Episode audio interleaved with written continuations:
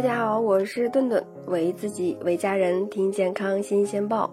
碳酸饮料很多人是不是都爱喝？那有人就问了，碳酸饮料有没有营养呢？那要看它的成分表。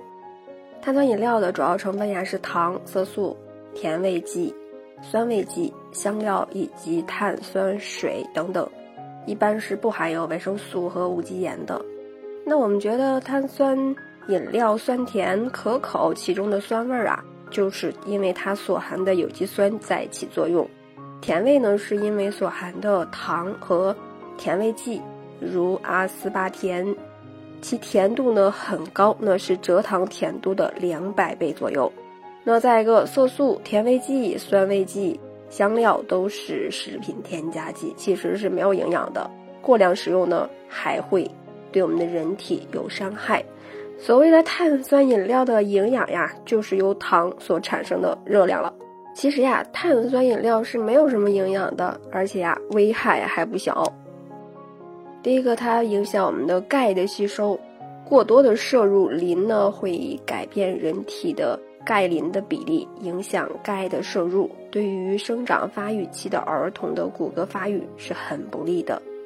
很多人呀喜欢在外就餐时选用这个碳酸饮料，碳酸饮料释放的二氧化碳容易引起腹胀，并且呢会影响食欲，引起营养不良以及胃肠道功能的紊乱。再一个呀，您可能还不知道，喝碳酸饮料还会增加我们心脏和肾脏的负担。那过多的饮用碳酸饮料呢，会增加心肾的负担呢，会使人产生一种。心慌、乏力呀、尿频的症状，同时呢还会刺激我们的咽喉。冰镇饮料呢，对于儿童咽喉产生过冷刺激，会引起局部血管收缩、抵抗力下降，极容易患上这个呼吸道的感染的可能性增大。最后一点呀，大家都知道了，会引起肥胖。碳酸饮料的主要成分就是供热。那在三餐正常的情况下，增加碳酸饮料的摄入量，那减少了饮水量，势必会导致体内热量的摄入偏多，那久而久之呢，会引起肥胖。所以呀，顿顿劝大家还是悠着点儿，少喝点儿。碳酸饮料通常呢不存在什么急性中毒的问题，但是呀，很多人会把它当成一种日常的饮料，长期大量摄入。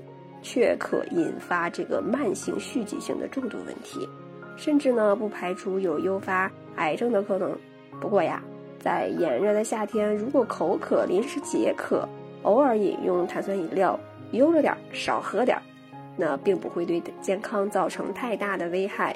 那也不要过于担心。解渴饮料呢，其实是茶饮最好，那既解渴又防癌又符合健康的需求。